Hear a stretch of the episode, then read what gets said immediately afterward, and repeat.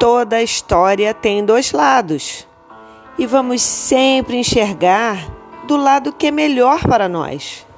É bom, antes de julgar, fazer essa reflexão.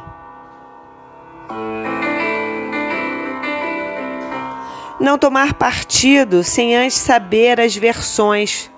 Podemos ser injustos com as nossas impressões.